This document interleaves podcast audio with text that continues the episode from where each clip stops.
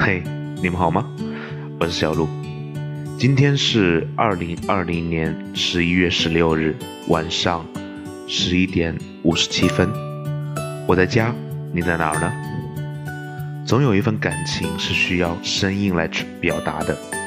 喜欢是牵挂，爱是奉献，是思念，是回忆的甜，是难舍难分，也是清晨黄昏心颤的期盼。因为缘分相知相识，习惯了听猪猪一样的哼哼声，情不自禁的想对你说一声，可爱的糖妹儿，我会是你最忠实的小可爱，有我在，衷心祝愿你每时每刻都是开心快乐的。我曾一直都以为你是甜甜软软的小可爱，名字都是甜的。你的眼里有世界的风景，也有忧愁的心事儿。不要逃，勇敢面对。不哄你，我很在意你，亲爱的小仙女。